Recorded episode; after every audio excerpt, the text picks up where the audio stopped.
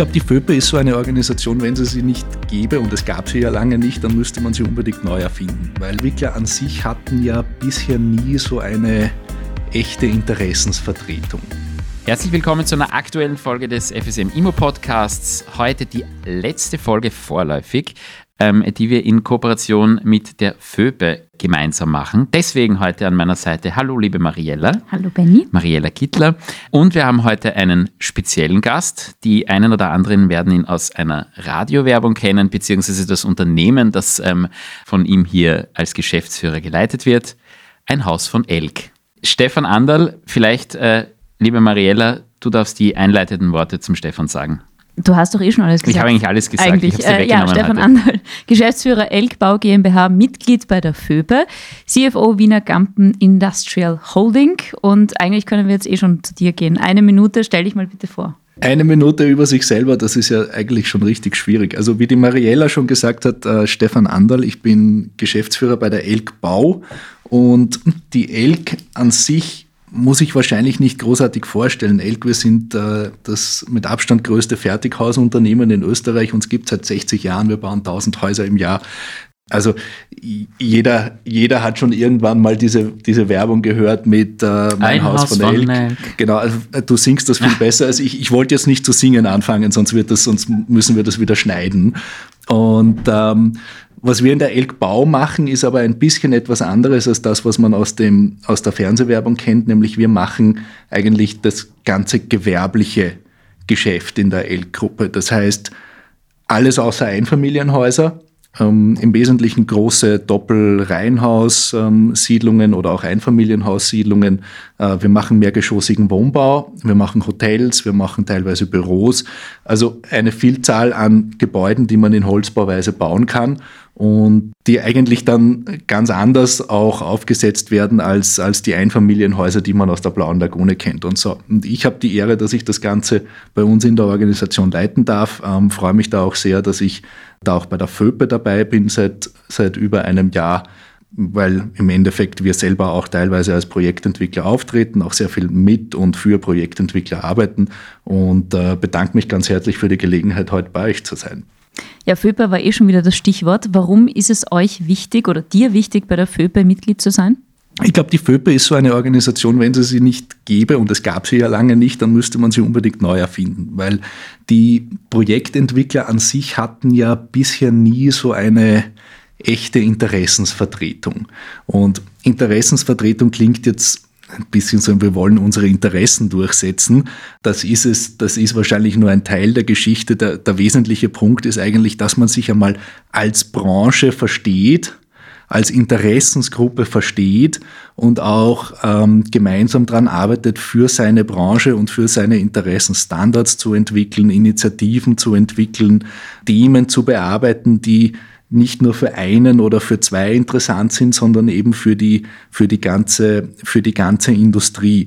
Und ähm, da war es eigentlich eine super Idee, die FÖPE zu gründen, weil äh, davor gab es sowas nicht. Und ähm, wie wir von dem gehört haben, wir haben relativ, wir waren nicht direkt bei der Gründung dabei, aber wir haben dann relativ rasch innerhalb von zwei, drei Monaten haben wir sozusagen davon Wind bekommen über einige von unseren Kunden und Partnern, ähm, haben wir sofort gesagt, hey super, da wollen wir dabei sein, weil das ist eine tolle Idee. Das letzte Jahr, um äh, gleich einen ganz wichtigen ähm, ersten Themenkomplex hier anzufangen, war ein schwieriges für alle, die in der Baubranche tätig sind. Ein schwieriges deswegen, weil erhebliche Probleme in der Baukalkulation. Jetzt seid ihr ein Fertigteilhersteller und äh, seid wesentlich damit betraut, zum Fixpreis anzubieten. Ja? Also äh, es gibt auch den Ehrenkodex ähm, der Fertigteilhausanbieter. Ich glaube, seit 1979 gibt es den. Ich habe das äh, nachgelesen, 78, 9, irgendwie Ende kann, der 70er Jahre. Ja? Ähm, und der ist heuer das erste Mal aufgeweicht worden, Anfang des Jahres.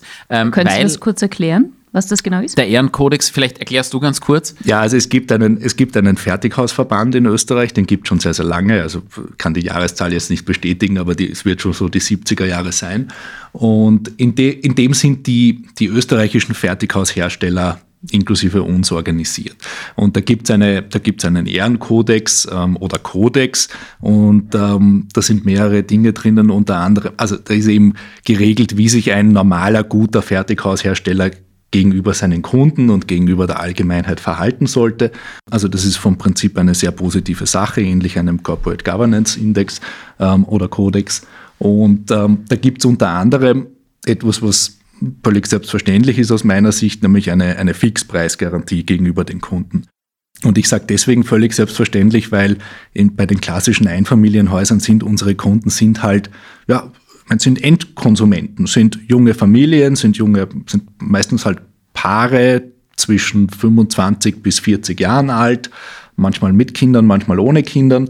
Ähm, aber sind eben Leute, die sich die sich ihren Lebenstraum erfüllen, die das einmal machen, die das auch noch nie vorher gemacht haben. Und ähm, am Ende des Tages kaufen sie ein Fertighaus oder kaufen sie bei uns, weil sie ein, weil sie die Sicherheit haben wollen, dass das funktioniert. Und zwar einerseits in technischer Hinsicht klarerweise, aber auch ähm, als Gesamtpaket im Sinne von, ich bekomme für das Geld, das ich bereit bin auszugeben, bekomme ich die Qualität, die ich tatsächlich bestellt habe und haben möchte. Und das ist unter anderem alles in diesem, in diesem Kodex auch geregelt.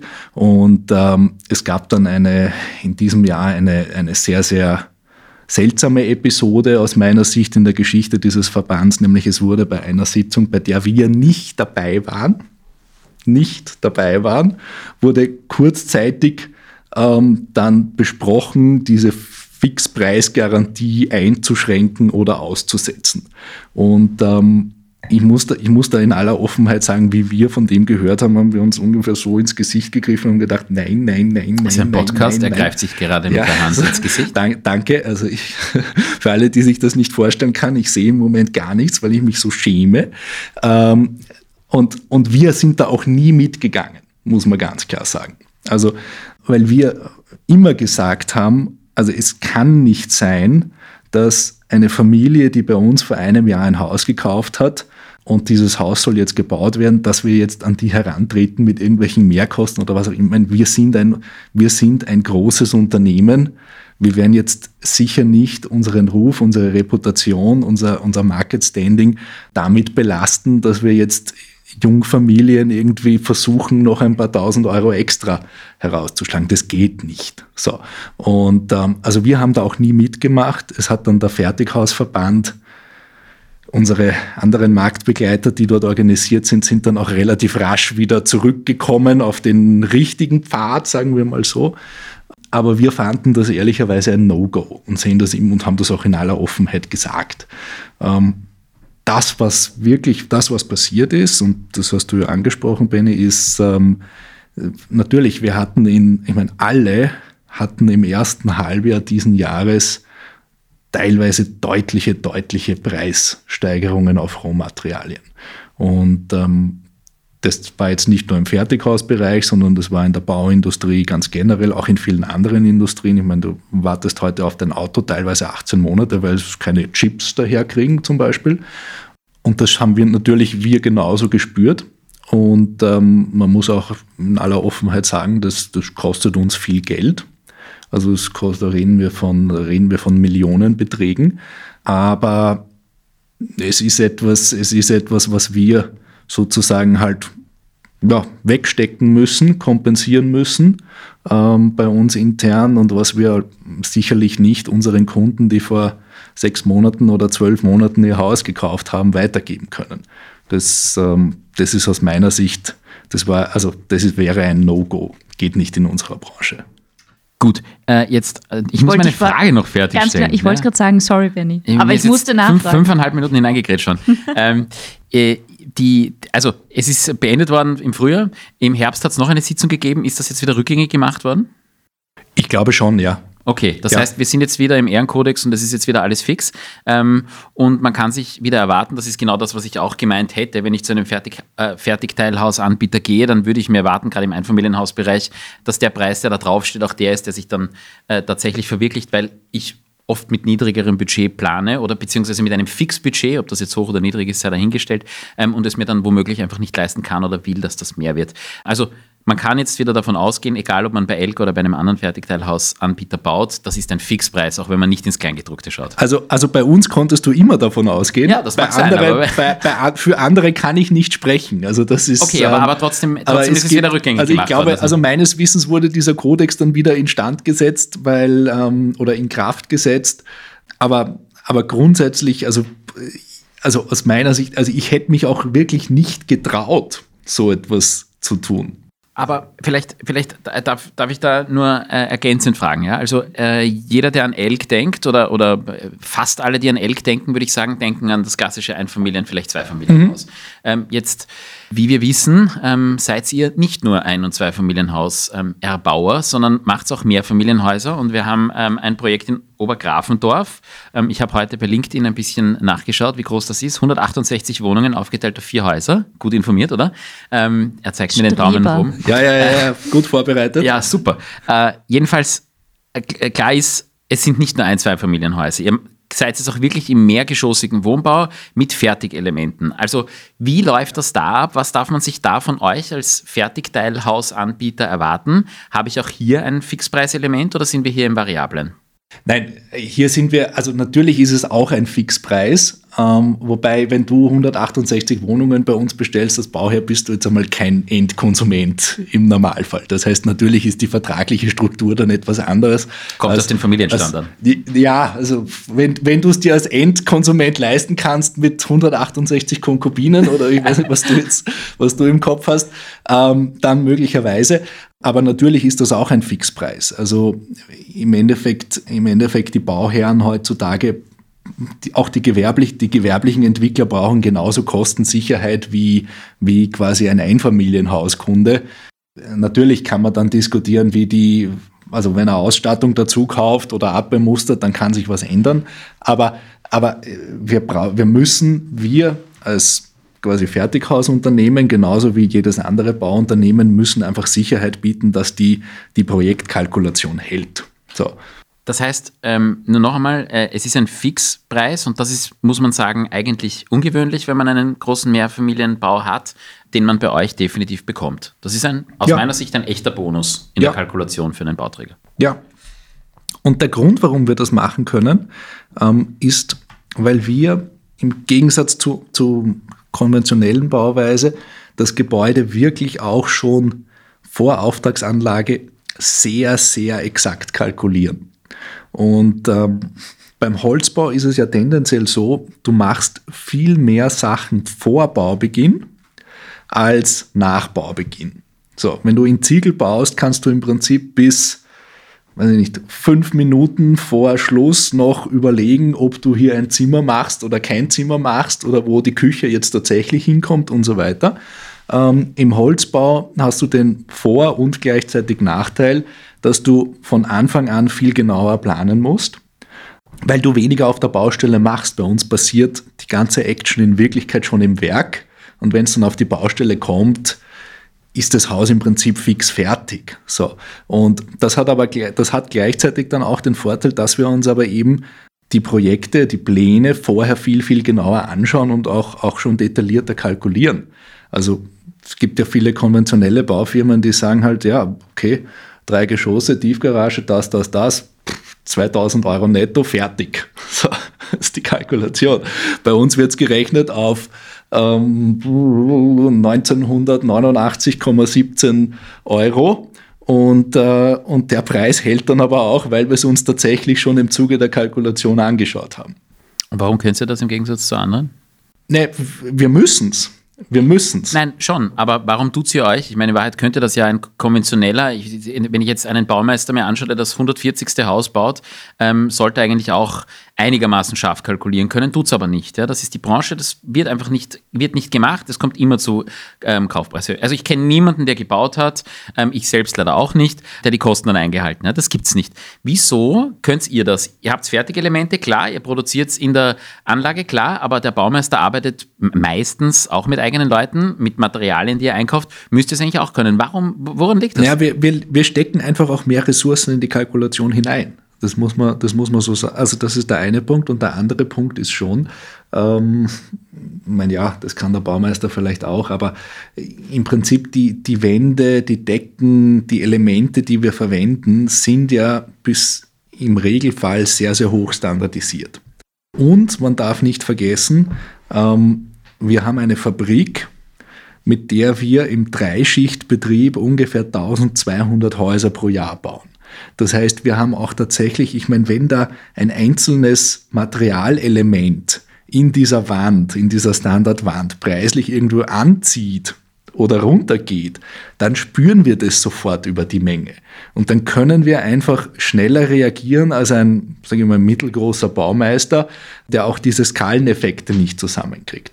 Das heißt, einfach einerseits, einerseits über die Menge, und andererseits darüber, dass wir schon in der Kalkulation auch einfach mehr Zeit investieren. Ich höre manchmal von, von Interessenten, na, wo bleibt denn jetzt euer Offert? Wo bleibt denn jetzt euer Offert? Ich sage, ja, wir rechnen noch. Wir rechnen noch, aber dafür hält's dann auch. Das ist einfach der Unterschied. Und manchmal brauchen wir dann eine Woche länger zum Rechnen, ähm, aber dafür wissen wir auch genau, was es kostet. Kommen wir vielleicht kurz mal zum Rohstoff Holz. Ähm, ihr verwendet ja auch den Hashtag Holz ist genial. Mhm. Warum ist Holz aus deiner Sicht genial und wo ist vielleicht auch ein, ein wo sind die Vorteile, wo sind die Nachteile von Holz? Mhm. Naja, da gibt es jetzt, jetzt viele, viele Aspekte, die man bringen muss. Ähm, und es ist immer die Frage, welcher ist jetzt der wichtigste. Aber aus Entwicklersicht sind, glaube ich, zwei Themen wirklich, wirklich wichtig. Das eine ist die Bauzeit auf der Baustelle. Also wir sind einfach, wenn wir auf der Baustelle montieren, sind wir extrem schnell. So.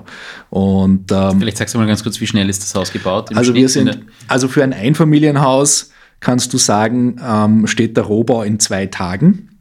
Und, ähm, und dann passieren noch innen ein paar Sachen mit Elektrik und, und, und Installateur etc. Aber im Prinzip der, nach, nach eineinhalb bis zwei Wochen kommt der Estrich rein. Ja. Fertig. Und ähm, wenn du im mehrgeschossigen Wohnbau rechnest, also wir haben jetzt in Obergrafendorf das Projekt, das du vorhin erwähnt hast, da haben wir angefangen zu montieren auf dem Fundament am 8. März diesen Jahres und wir sind jetzt im Dezember schlüsselfertig. Mhm. Also knappe neun Monate, nicht ganz zehn Monate. So, für 42 Wohnungen fast 3000 Quadratmeter Wohnnutzfläche. Ähm, also das zur, das zur Geschwindigkeit. Und der andere Faktor, und Entschuldige, zur Geschwindigkeit noch, Geschwindigkeit führt dann im Prinzip auch zu viel weniger Belastung für die Anrainer, was in vielen Lagen oder für viele Gemeinden inzwischen ein Faktor ist. Wir sind auch ein reiner Trockenbau, das heißt, es gibt jetzt kein, es wird kein Beton durch die Gegend geführt, es gibt viel weniger Staubentwicklung ähm, und es gibt den Faktor Geschwindigkeit. Also es ist einfach, es ist, ihr habt hier eine riesen Baustelle hier drinnen in eurem Gebäude. Ähm, ich versichere dir, wenn das eine Trockenbaustelle wäre bei uns, wäre es erträglicher für euch. So, ähm, Findest du es bei uns so unerträglich? Nein, es ist eh super. Jetzt haben sie aufgehört vorhin, aber, aber, aber dann zwischendurch, also sie, ihr, ihr, müsst sie scheinbar immer wieder ermahnen, oder? Ja, es ist so. so. Ja. Und ähm, so, das ist der eine Aspekt. Und der andere, ähm, und äh, da können wir jetzt stundenlang drüber reden, glaube ich, so viel Zeit haben wir nicht, ist das Thema Ökologie. So. Und dazu muss man natürlich sagen, wir alle wissen inzwischen, dass die Bauwirtschaft oder die Immobilienwirtschaft generell eine der größten CO2-Emittenten der Welt ist. So. Und ähm, also da ist neben dem Straßenverkehr und neben der klassischen Industrie ist die Bauwirtschaft einer der drei ganz, ganz großen CO2-Emittenten. Speziell was, das Ganze, was den ganzen Bereich Zementherstellung betrifft. Und umgekehrt hat man mit Holz einen natürlichen Rohstoff, der zusätzlich eigentlich CO2 speichert. Der bindet ja CO2. Ähm, und insofern hat man plötzlich Baustellen, die eine positive CO2-Bilanz haben im Vergleich zu einer konventionellen Nassbaustelle, die, wenn man sich durchrechnet, Hunderte oder Tausende Tonnen CO2 emittiert. Das ist, ein, das ist ein Faktor, der aus meiner Sicht jetzt immer, immer wichtiger wird. Ähm, speziell wenn jetzt die EU-Taxonomie kommt, die alle Entwickler und auch Banken und auch Finanzierungspartner dazu zwingt, sich damit zu beschäftigen, welchen ökologischen Fußabdruck ihre Investments oder ihre Projekte eigentlich haben. Und ähm, das ist in Wirklichkeit auch der Punkt, warum wir sehr, sehr stark auf das Thema mehrgeschossiger Wohnbau jetzt setzen, weil wir sagen, die Zeit ist reif für andere Baustoffe und Baumaterialien. Wir haben jetzt die letzten mehrere Jahrhunderte in Ziegel und ein knappes Jahrhundert in Stahlbeton gebaut. Ähm, da hat sich ehrlicherweise technologisch nicht so viel, also schon was, aber, aber nicht so viel getan. Und es ist einfach jetzt die Zeit, dass man, dass man über ökologischere Bauweisen und Baustoffe nachdenkt und darin investiert. Und ich vergleiche das immer ein bisschen mit der Elektromobilität. Wisst ihr, wie lange es die Firma Tesla schon gibt? Ja, ja, ewig. Ja, wie, wie lange? Äh, ich habe es kürzlich gelesen, Elon Musk hat es erst relativ spät übernommen. Ja. Es gibt, ich habe nachgeschaut, 19 Jahre. Ja. So, also es ist doch schon Anfang der 2000er gegründet, also doch schon, doch schon länger, als man glaubt. Ja. So. Und ähm, ich meine, ich kann von mir selber sprechen, ähm, bis vor, wenn du mich vor vier, fünf, vielleicht sechs Jahren gefragt hättest über Elektromobilität, hätte ich wahrscheinlich auch noch gesagt, naja, ich weiß nicht so ganz, ob sich das jetzt wirklich bald durchsetzt. Man hat lange drüber geredet ähm, und es hatte halt, es hatte halt immer so den Charme von, ja, es ist ein, also der Tesla ist ein nettes Drittauto für gelangweilte Spitzenmanager aber jetzt kein Massenprodukt. Einfach sehr teuer, Infrastruktur, Ladeinfrastruktur noch sehr, sehr lückenhaft, musste bei jeder Fahrt planen, komme ich wieder zurück und so weiter. Also das ist, das ist vielleicht drei, vier, fünf Jahre her. So, und, ähm, und heute ist es so, ich meine, meine, meine eigene Frau fährt jetzt, einen, fährt jetzt ein Elektroauto. Ich bin inzwischen irrsinnig neidisch. Ähm, am Wochenende darf ich manchmal fahren und, ähm, und das funktioniert. Es ist im Großraum Wien zumindest an jeder, an jeder Ecke eine Ladesäule, wenn man eine braucht. Das Laden dauert jetzt nicht ewig lang. Es ist ein enormer Fahrspaß. Und ähm, es ist wie ein Autodrom eigentlich. Es ist ein bisschen wie ein Autodrom, ja, genau. Also man, man steigt aufs Gas und fühlt plötzlich, kenne ich so nicht. Und, ähm, und der wichtige Punkt ist aber auch, es hat jetzt in den letzten Jahren sowohl die öffentliche Hand als auch die sage ich mal, die breite Masse der Endverbraucher verstanden, dass wir in diesen Bereich gehen müssen, um unsere Klimaziele zu erreichen. Darum gibt es ja auch diese durchaus großzügigen Förderungen für Elektromobilität. Und, ähm, und jetzt sind wir in einer Zeit, wo plötzlich der Herbert Dies, der CEO von Volkswagen, sagt, ja, ähm, Volkswagen wird ab 2030 keine neuen Verbrennermodelle mehr auf den Markt bringen. Also jetzt im Jahr 2021 oder vielleicht schon voriges Jahr kann man definitiv sagen, der Zug in diese Richtung ist abgefahren.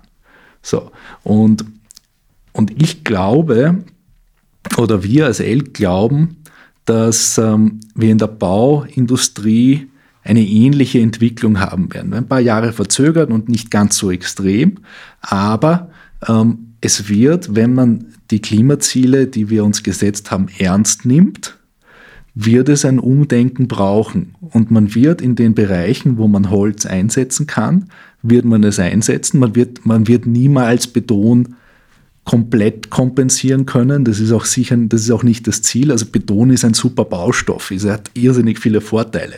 Aber es gibt, es gibt viele, viele Sachen, die man heute quasi selbstverständlich in Beton oder in Ziegel baut und die man genauso gut in Holz bauen kann oder besser. Und, und wir gehen einfach davon aus, dass ähm, sowohl, sowohl die Kunden als auch die öffentliche Hand jetzt viel stärker in diese Richtung geht ähm, und erkennt, dass das kein quasi Tesla um 300.000 Euro ist, den man sich vielleicht leisten kann, wenn man im Lotto gewinnt, sondern ein Produkt, das marktgängig ist, das gut ist und das man sich auch als Durchschnittsmensch leisten kann. Jetzt hatten wir die Vorteile, du hast mir die Nachteile Genau, ich wollte gerade sagen, ja, jetzt haben wir, haben wir hier den, den, den Elon Musk der Baubranche, genau. der uns alle Vorteile aufgelistet hat, ähm, die die Holzbauweise hat. Jetzt äh, sage ich dir mal, etwas, was mir mein Großvater gesagt hat, der leider kürzlich verstorben ist, aber der hat mir gesagt, wie wir ähm, gebaut haben vor zwei Jahren, wo die äh, Überlegung war, Gebäude abreißen und neu bauen versus umbauen. Wir haben letztlich umgebaut, aber wie noch die Überlegung da war, neu zu bauen, habe ich ihm gesagt, ja, wir überlegen in Holzregelbauweise zu bauen. Und er hat gesagt, um Gottes Willen, das halt 20 Jahre und dann fällt es zusammen, mach's nicht. So, Lieber Elon, was sagst du uns dazu? Also mal danke für den Elon. Äh, nehme ich, du kannst auch den Herbert Dies nehmen. Ja, ja? ist aber nur Platz zwei, muss also, man ehrlich sagen, hinter okay, dem Okay, den Herbert Dies nehme ich auch, ehrlicherweise, aber Elon wäre natürlich lieber. Ähm, nein, also dein Opa greift natürlich auf einen Erfahrungsschatz zurück, der, ähm, der nicht falsch ist, aber der auch ein bisschen aus einer anderen Zeit kommt. So. Und ähm, ich glaube, willst du noch? So, ähm, ich nehme gerne noch einen Schluck. Wir müssen ja heute dazu sagen, wir nehmen endlich einmal wieder am Abend auf und nicht in aller Herrgottsfrüh ähm, und trinken mal wieder gemütlich Spritzer. Ist auch nicht schlecht. So, ähm, Entschuldigung, wir waren beim, genau, wir waren, wir waren beim, beim Großvater. Also man muss, man, muss, man muss ehrlich sagen, die ersten Fertighäuser, die da in den 60er, 70ern produziert wurden, äh, da waren schon Modelle dabei, wo, die würde man heute so nicht mehr bauen. So. Und, ähm, das ist höflich formuliert.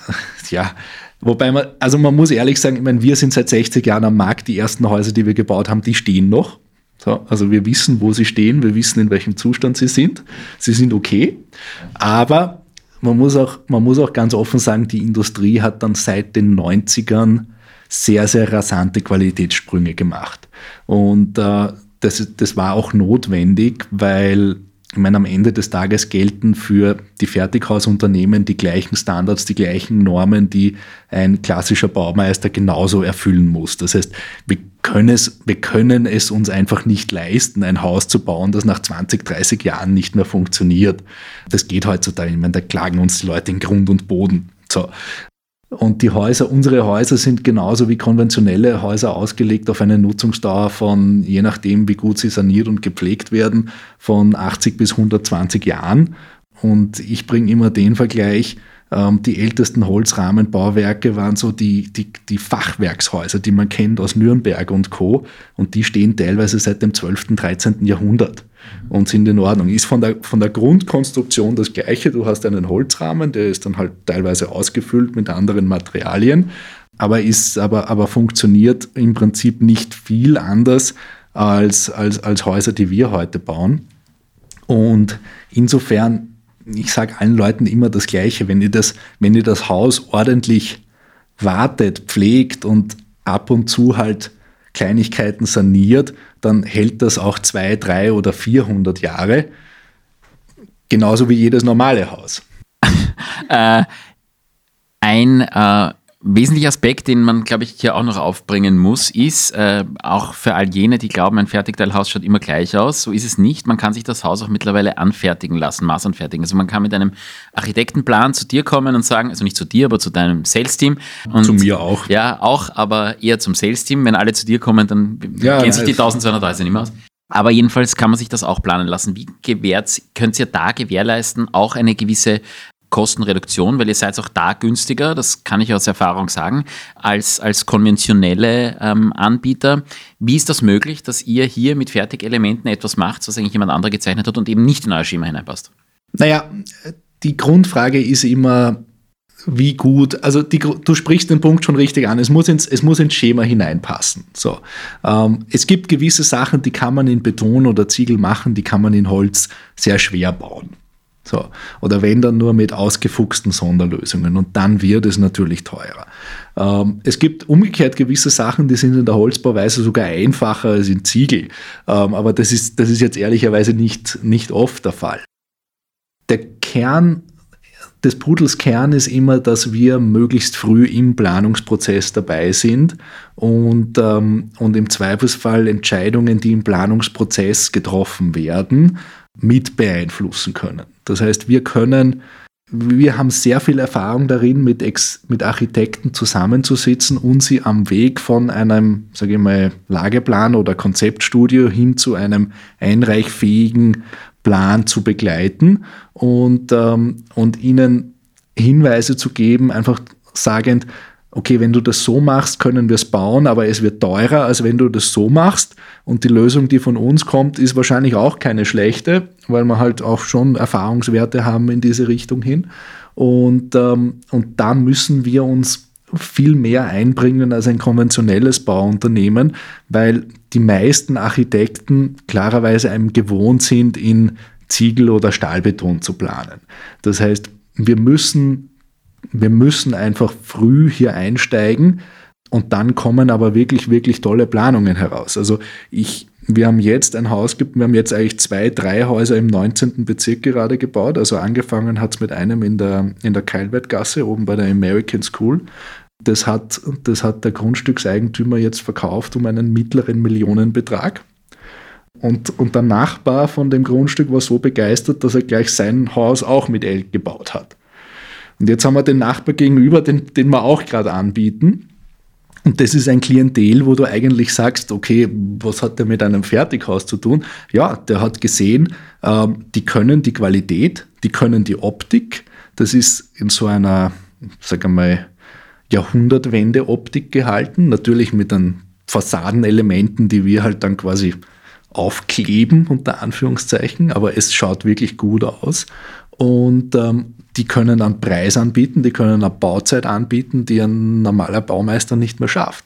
Also dort oben in der Keilwertgasse entsteht gerade so eine richtig kleine Elksiedlung in einer Wohngegend, wo die, wo die Häuser und Grundstücke zwischen drei bis acht Millionen Euro kosten.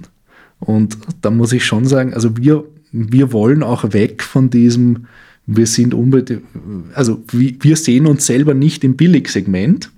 Wir sind, wir schauen, dass wir preislich vergleichbar oder im Idealfall besser sind als ein konventionelles Bauunternehmen. Aber wir haben einen Qualitätsanspruch, wo wir, den wir auch durchsetzen wollen gegenüber dem Kunden, wo wir auch keine Abstriche machen. Und im Zweifelsfall lasse ich auch lieber mal ein Projekt sausen und sage, okay, dann nimm dir halt einen Anbieter aus Polen oder aus, aus, aus Nordmazedonien, weil ich weiß, dass der günstiger ist, aber komm nachher nicht zu mir und erklär mir, dass es Probleme gibt. Du hast vorher schon äh, angesprochen, gewisse Dinge kann man gut mit Holz bauen, andere nicht. Wo sind denn die Grenzen des Holzbaus? Naja, wir haben ein paar, wir haben ein paar Themen wie zum Beispiel ähm, Spannweiten, ähm, innerhalb der Räume, die geringer sind als in Stahlbeton. Oder wo man, wenn man höhere Spannweiten will, muss man Träger verwenden, muss, also muss Stahl verwenden etc. Es sind viele Sachen lösbar, aber ab einem gewissen Punkt wird es einfach, wird es dann nicht mehr so wirtschaftlich. Das ist das Thema. Also Spannweiten ist zum Beispiel ein klassisches Thema. Das andere Thema, das eher ein rechtliches Thema ist und nicht so sehr ein bauliches Thema, ist das Thema ähm, Gebäudehöhe. Und, und das ist ein Thema, das mir persönlich extrem weh tut, weil, wie ihr natürlich wisst, ist in Österreich jetzt ähm, also mal die Bauordnung Ländersache. Das heißt, wir haben ja, 9 Millionen Einwohner, neun verschiedene Bauordnungen. Und, ähm, und, und es ist zum Beispiel interessanterweise bundesländerabhängig, wie viele Geschosse ich in Holzbauweise bauen darf. Und das ist in Niederösterreich im Normalfall vier Geschosse. In der Steiermark wären es fünf bis theoretisch sogar sechs. Und, ähm, und äh, nicht, war vor drei Wochen war ich bei einem niederösterreichischen Landesrat und habe ihn gefragt, warum das so ist. Er hat er wusste es ehrlicherweise nicht. Ja, ich weiß es schon, weil, weil die Brände in Bundesländern ja, völlig also, unterschiedlich sind. Nein, nein, natürlich. In, also in die, der Steiermark brennt es anders als in Niederösterreich. Ja, also umgekehrt, also positiv formuliert könntest du sagen, die steirische Feuerwehr ist offensichtlich besser als die niederösterreichische Feuerwehr. Oder das Feuer ist blöder, je nachdem. Oder das Feuer ist blöder, je nachdem, wie du es wie formulieren willst. Also de facto ist, also das ist zum Beispiel ein Thema, wo wir wo wirklich, wirklich auch noch viel Bewusstseinsbildung auf politischer Ebene, Ebene notwendig ist, weil ich meine, Niederösterreich an sich ist ein Riesenmarkt, Wien genauso, ähm, aber im Prinzip sind wir ohne Kompensationsmaßnahmen mit, mit vier Geschossen beschränkt. Und das hat keinen logischen Grund. Es hat wirklich keinen logischen Grund, weil in anderen Bundesländern ist es mehr und statisch ist es kein Problem. Vom Brandschutz ist es also es ist kein Problem, dass das Haus nicht funktionieren würde. Wir haben in England sieben Geschosse gebaut. Und, ähm, und das ist einfach, und in Deutschland ist es zum Beispiel wieder anders geregelt, komplett anderes System. Und ähm, da ist wirklich auch, da müssen wir als, als Holzbauer und da hoffe ich auch ein bisschen an die, auf die FÖPE, dass wir hier einfach auch Bewusstsein schaffen bei den politischen Entscheidungsträgern, dass man sagt, okay, etwas, was in der Steiermark funktioniert, kann jetzt für Niederösterreich auch nicht so schlecht sein. Und vor allem eröffnet sich dadurch die Möglichkeit, viel mehr Gebäude noch ähm, in Holz zu bauen. Jetzt haben wir vorher schon das Thema Bauordnungen angesprochen. Ähm, dazu wollten wir dich auch noch befragen, aber das hast du jetzt selbst beantwortet. Danke. Wir haben das höchste Holzhaus aktuell der Welt ähm, in Wien, das Hoho im 22. Bezirk in Aspern. Das ist 84 Meter hoch, 4500 Kubikmeter Fichtenholz sind dabei verarbeitet worden. Wo sind aus deiner Sicht die Grenzen, was den Holzbau betrifft? naja, ähm, die Frage, also man muss diese Frage zweiteilen. Die, die, die technische Grenze ist im Prinzip dort, wo man, äh, ja, die, äh, dort, dort, wo man hin will. Also wenn du, wenn du ein Holzhaus bis zum Mond bauen willst und Elon Musks Mittel hast, um das zu finanzieren, dann wird es irgendwie möglich sein. Ähm, auch das Hoho ist, mein, das, das Hoho ist ein, das ist so ein klassisches Landmark, wo man sagt, okay, da war die Vorgabe, ein riesiges Holzgebäude zu machen. Und, ähm, und das geht. Und die haben das auch, die haben das durchgezogen, die haben das umgesetzt. Das ist, das ist wirklich beeindruckt. Also ich, ich hatte auch die, das Vergnügen, dass ich dort einmal eine tiefergehende Führung machen durfte. Also das ist, das, da ist schon Tolles entstanden. Ähm, die andere Frage, der andere Aspekt der Frage ist natürlich, was ist breitenwirksam? Und von der Höhe her, sage ich mal, kannst du 100, 150 Meter, du wirst Wege finden, das technisch umzusetzen. Aber das, wo wir hinwollen und was, glaube ich, die Gretchenfrage ist, ähm, in welchem Segment ist der Holzbau in der Breite, in der breiten Masse konkurrenzfähig und sinnvoll? Und da ist es wahrscheinlich nicht das Hochhaus, muss man auch ganz offen sagen. Ich meine, die, die Betreiber haben ja oder die, die Bauherren haben ja selber gesagt, dass es deutlich teurer war als ein konventionell gebautes Hochhaus. Man wundert mich nicht, weil es war halt auch im Prinzip ein Entwicklungsprojekt. Und wir wollen aber umgekehrt, ähm, das, was aus meiner Sicht erreicht werden muss, ist einfach, du musst Gebäude, die in, sage ich mal, Städten wie St. Pölten, in Städten wie Wiener Neustadt, wie Wels, wie Linz, ähm, in Außenbereichen von Wien stehen, die musst du konkurrenzfähig in Top-Qualität in Holz bauen können. Und da sind wir in Größenordnungen eben von vier bis sechs oder vielleicht vier bis acht Geschosse. Ähm, Im Moment eben rechtlich vier bis sechs, je nach Bundesland. Und da kann der Holzbau seine Stärken ausspielen. Wenn du zu hoch wirst, dann muss man ehrlich sein, also ein 10, 12, 15 geschossiges Gebäude würde ich selber nicht in Holz bauen, weil, weil ich einfach weiß, dass da der, der Stahlbeton äh, besser, also besser, er ist, er, das, das ist, er ist ökonomischer, er ist vom Kosten-Nutzen-Verhältnis ist er besser. Mhm. So. Was äh, können aus deiner Sicht Hybridbauten? Alles.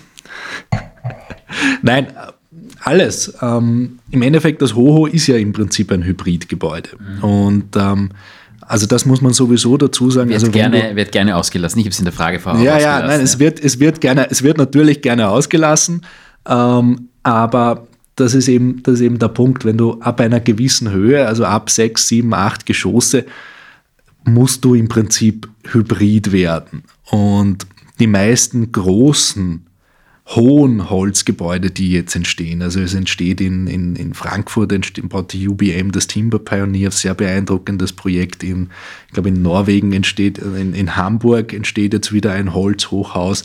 Das sind ja Hybridgebäude de facto. Also da gibt es einen Betonkern im Regelfall und, und dann gibt's, dann, dann sind einzelne Elemente des Gebäudes in unterschiedlichem Ausmaß aus Holz. Und das ist, das ist natürlich auch, das ist ein guter Zugang, weil man versucht, die, die Stärken und Schwächen der einzelnen Baustoffe so zu kombinieren, dass ein schlüssiges Gesamtbild herauskommt. Ich denke schon, dass das für größere Gebäude ähm, ein sehr guter Zugang ist. Ich traue mich nicht mehr, die Mariella sagt immer, ich lasse ja keine Fragen zu. Überhaupt nicht, heute bist du sehr zurückhaltend. Absolut in Ordnung. Ähm, ich hätte jetzt noch eine Frage aus sozusagen der Konsumentensicht was ist jetzt für mich als diejenige, die in diesem Haus wohnen wird, der Vorteil von einem Holzhaus? Na, Holz hat einfach, also der eine Faktor ist schon, dass Holz einfach ein behag, also das sagen uns immer wieder Leute, hat ein behagliches Wohngefühl. Ich hatte jetzt auf einer Baustelle, hatte ich jemanden vor, vor einigen Wochen, der hat dann gesagt, wow, das riecht hier so toll. Ja, aber das stimmt. Ich kann das, ich kann das, ich finde das auch. Ich kann das also, bestätigen. Also das ist, es ist, es fühlt sich schon anders an und das ist etwas, das ist etwas, was wir immer wieder hören. Also es ist, ich meine, ich, will jetzt nicht, ich will jetzt nicht irgendwelche Blockhütten aus den Tiroler Alpen hier zitieren, aber am Ende des Tages, es ist schon, es, es, es ist halt schon ein natürlicher Rohstoff. Es, es, es fühlt sich, greift sich, spürt sich einfach anders als, als, als jetzt ein Stahlbeton. Das, das, das muss man auch so sagen. Das, das kann man jetzt auch, das kann man jetzt auch verbal schwer beschreiben. Aber ich habe immer wieder Leute, die mir das, die mir das auch erzählen und sagen, ja, ich habe jetzt 20 Jahre in so einem Haus gewohnt und jetzt, jetzt, jetzt wohne ich in einem Holzhaus und, und ich finde es super. So, also das ist, das, das, ist schon ein, das ist schon ein Faktor, den die, die Kunden bei uns auch spüren. Landhausstil in Gensandorf. Äh, wieso jetzt Gensandorf? Weiß ich nicht, kann auch Burgersdorf sein. ja, okay. Oder nein. 19. Bezirk. Ne? Ja, ja, nein, wo, wo, auch immer, aber es ist ein, also ich glaube, wie gesagt, das, das kann man jetzt, das kann man verbal jetzt schwer beschreiben, aber, aber das, ist, das ist ein Faktor, den man, den man hört.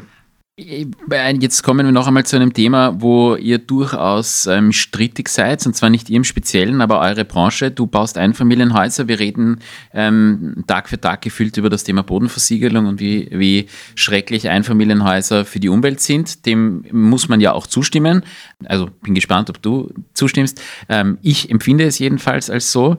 Wie gehst du mit diesem Thema generell um? Ja, ihr seid jetzt auch im, im, im Mehrparteienhaus sehr aktiv, aber wenn ihr 1200 ähm, Einfamilienhäuser im Jahr in die Landschaft planiert, äh, geht natürlich sehr viel ähm, Boden dadurch verloren und ihr seid damit ein Mitschuldiger an dieser Bodenversiegelung. Was kann man da aus deiner Sicht tun, um diesem Problem Herr zu werden und äh, Ergänzungsfrage dazu, es gibt ja sehr viel, was momentan als Bauland gewidmet und brach liegt und es wird trotzdem noch weiterhin umgewidmet. Ist vielleicht hier an der Stelle anzusetzen aus deiner Sicht?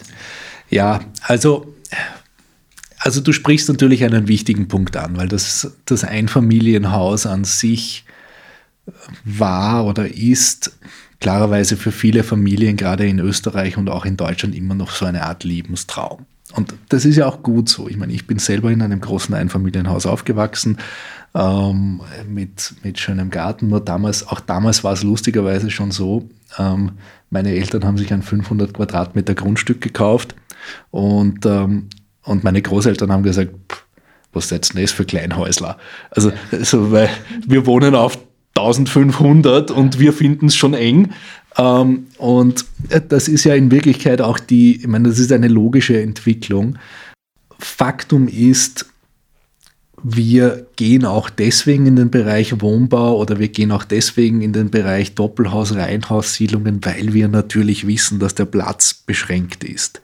Und das Einfamilienhaus in gewissen Regionen wird es das immer geben und wird es immer seine Berechtigung haben. Ich selber bin aus dem Waldviertel. Wir haben eine Bevölkerungsdichte von irgendwo, die liegt so ungefähr bei auf dem Niveau von Südsibirien oder so, da hast du, da hast du genug Platz für Einfamilienhäuser. Ähm, aber wenn du dich jetzt im Großraum Wien umschaust oder im, Lind, im oberösterreichischen Zentralraum rund um Graz herum, ich meine, das sind die Themen ganz andere. Das, äh, und das, da erledigt sich der Einfamilienhaustraum dann meistens einfach mit dem Grundstückspreis oder mit der Grundstücksverfügbarkeit.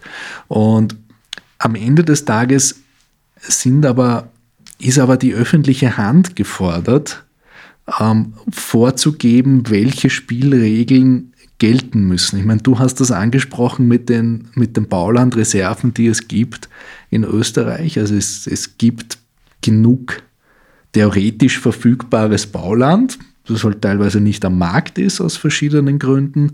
Und am Ende des Tages können wir als Entwickler, wir können uns natürlich nur an den Spielregeln orientieren, die uns irgendwo vorgegeben werden und können das Beste daraus machen.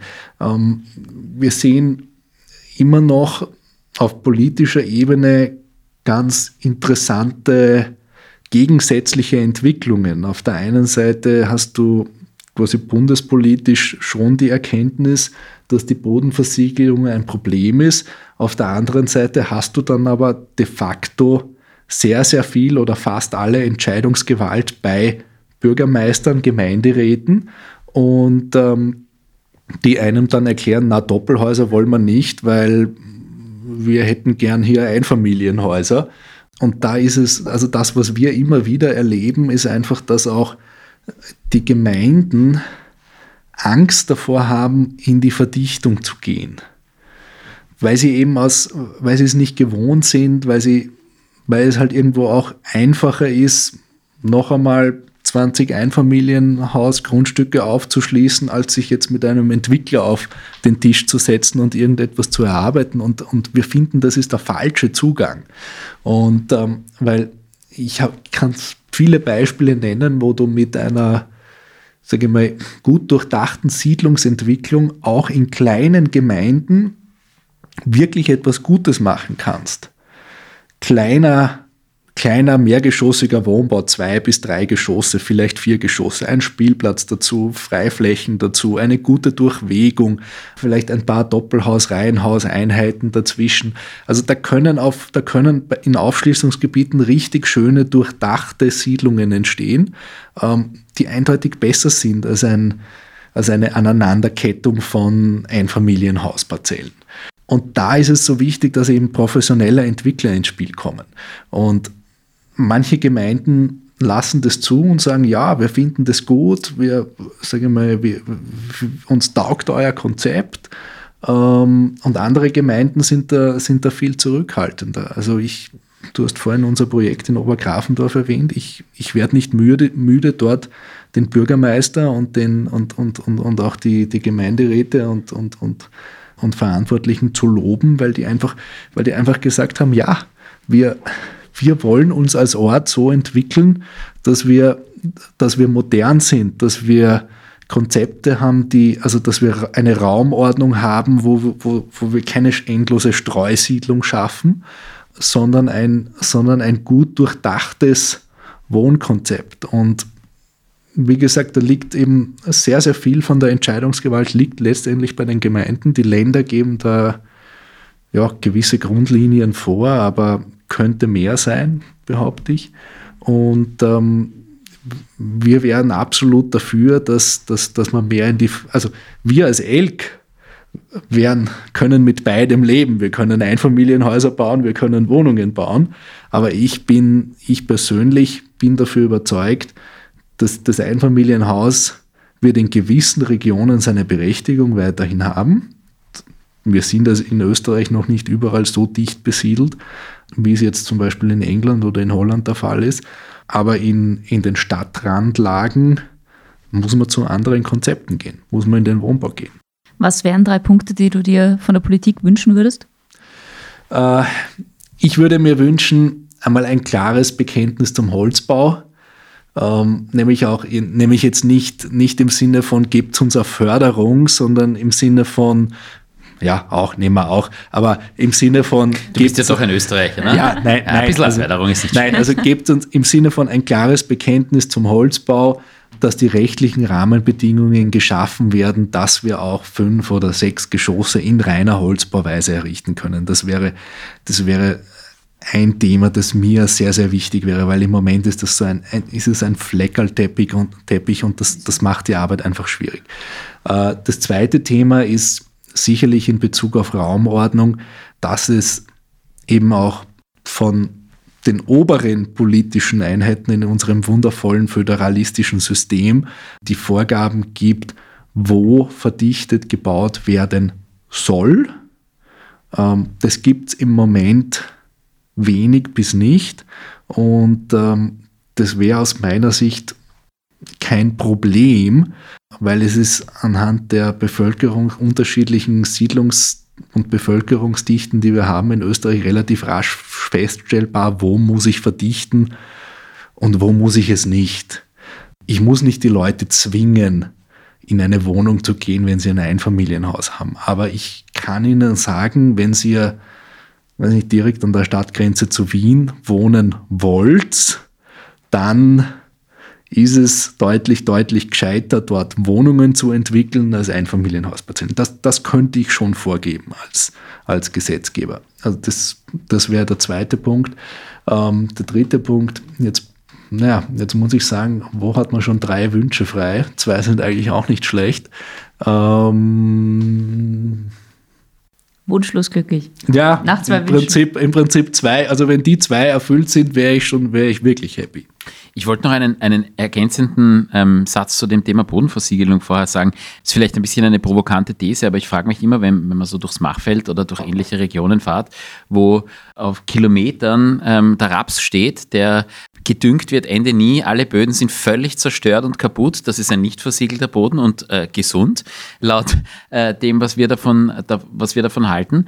Es wäre ja auch möglich, dass du entsprechende ähm, Gesetzgebungen vorsiehst, dass in Einfamiliensiedlungen oder in, in Siedlungen allgemein doch ein wenig mehr Flora und Fauna sein könnte und auch ist. Ja, also wenn ich an, an Hecken denke, jetzt, jetzt vielleicht nicht die mhm. Thujenhecke ist, da sieht man Vögel. Ähm, Im im Machfeld sehe ich eigentlich ausschließlich große Traktoren herumfahren. Also äh, das ein bisschen ins Gleichgewicht zu bringen, dass nicht Bebaubarkeit an sich gleich was Böses ist. Wir haben letztens den Hannes Schreiner zu Gast gehabt, der alle, alle, alle Dächer hier begrünt und so weiter. Also es gibt ja unterschiedliche Möglichkeiten, da auch wirklich was draus zu machen. Also vielleicht als dritter Wunsch, wenn ich dir einen geben kann, wäre da ein bisschen mehr für Pluralismus zu sorgen und zu sagen, dass Bauen an sich nicht immer auch automatisch etwas Schlechtes sein muss. Ja, das ist, ein, das ist sehr gut gesagt, danke. Ähm, und das spielt ein bisschen zu dem, was ich vorher auch gesagt habe, in, in Richtung Verdichtung und Arbeit mit professionellen Bauträgern ein, als Gemeinde kann ich einem professionellen Bauträger dann natürlich auch solche Vorgaben machen.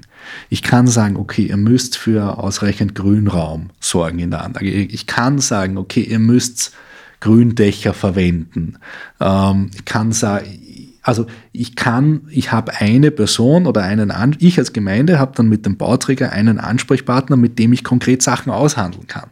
Wenn ich statt dem Bauträger dort 30 Einfamilienhausinteressenten sitzen habe, ja, ich meine, dann ist die Geschichte zu Ende. Da baut jeder seinen Zaun, da baut jeder seinen, seinen Swimmingpool, seine Dujenhecke. Seine Dujenhecke.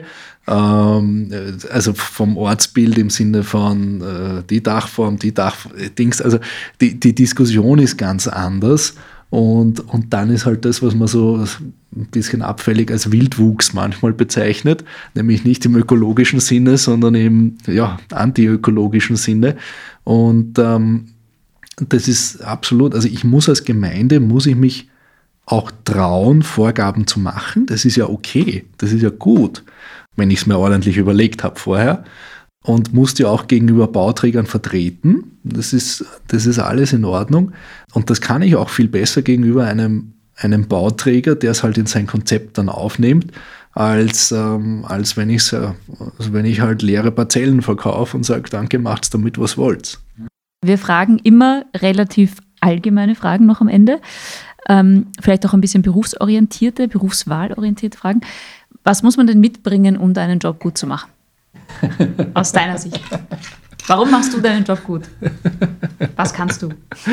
Ähm, puh, ähm, ich glaube, ich glaube, ich bin sehr gut darin, ähm, Leute, Leute zusammenzubringen.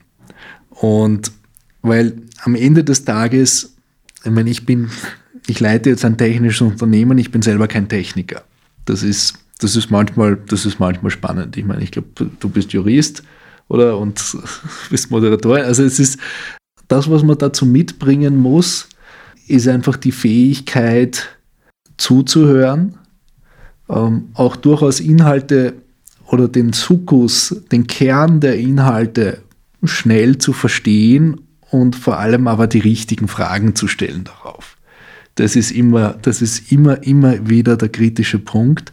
Und ich glaube, dass ich in dem, dass ich das gut mache, ähm, ich bin nicht derjenige, der jetzt die Statik oder, die, oder, irgendetwas von dem Haus durchrechnet, aber ich weiß, ich, ich weiß genau, welche Fragen ich stellen muss, den Kunden, unseren Lieferanten oder auch, oder auch meinen Kolleginnen oder Kolleginnen, Kollegen oder Kolleginnen, damit, damit wir da aufs Ziel kommen. Und ich glaube, das, ich glaube, das ist ein, ich meine, das sind Eigenschaften, die brauchst du in Wirklichkeit in jeder Management- oder Unternehmerfunktion. Am Ende, am Ende geht es immer darum, mit Menschen gemeinsam zu arbeiten und die unterschiedlichen Stärken, die jeder mitbringt, zusammen zu nutzen.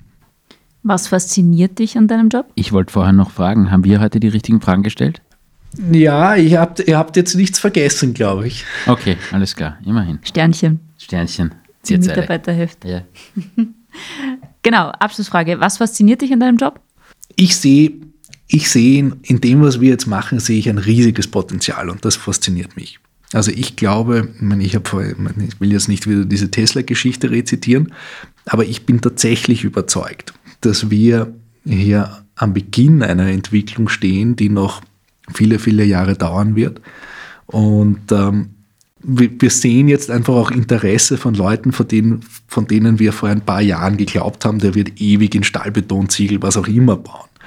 Also das, was mich fasziniert einfach, dass wir, dass wir ein Produkt haben, das in Wirklichkeit alt ist, aber trotzdem die Anforderungen der Zukunft gut erfüllt. Und, ähm, und, und, und darin wollen wir wachsen. Herzliches Danke, schön, dass du heute bei uns warst. Liebe Hörer, kauft euch ein Elkhaus, kauft euch einen Tesla und äh, schaltet bei der nächsten Folge wieder ein. Mariella, dir vorläufig äh, vielen, vielen Dank, dass du dabei warst bei den fünf Folgen. Ich danke Wir euch. können bereits jetzt verraten, ähm, dass es diese Föbe-Folgen auch weiterhin geben wird, allerdings nicht mehr in dieser absoluten Regelmäßigkeit, sondern hin und wieder, wenn es Highlights gibt. Und wir haben uns schon darauf verständigt, die Tinte ist bereits trocken, die Mariella wird uns da auch weiterhin Juhu. betreuen. Ich freue mich. Ich sage sag auch herzlichen Dank. Herzlichen Dank noch einmal und ähm, bis zum nächsten Mal. Wir reden nicht nur hier im Podcast gerne, sondern jederzeit auch persönlich mit euch. Wer unseren Kanal also noch nicht abonniert hat, do it! Ebenfalls freuen wir uns, wenn ihr bei unserer nächsten Folge wieder mit dabei seid. Falls ihr es bis dahin nicht erwarten könnt, besucht uns auf unserer Homepage www.fsmlaw oder kontaktiert uns direkt. In jedem Fall, bis bald!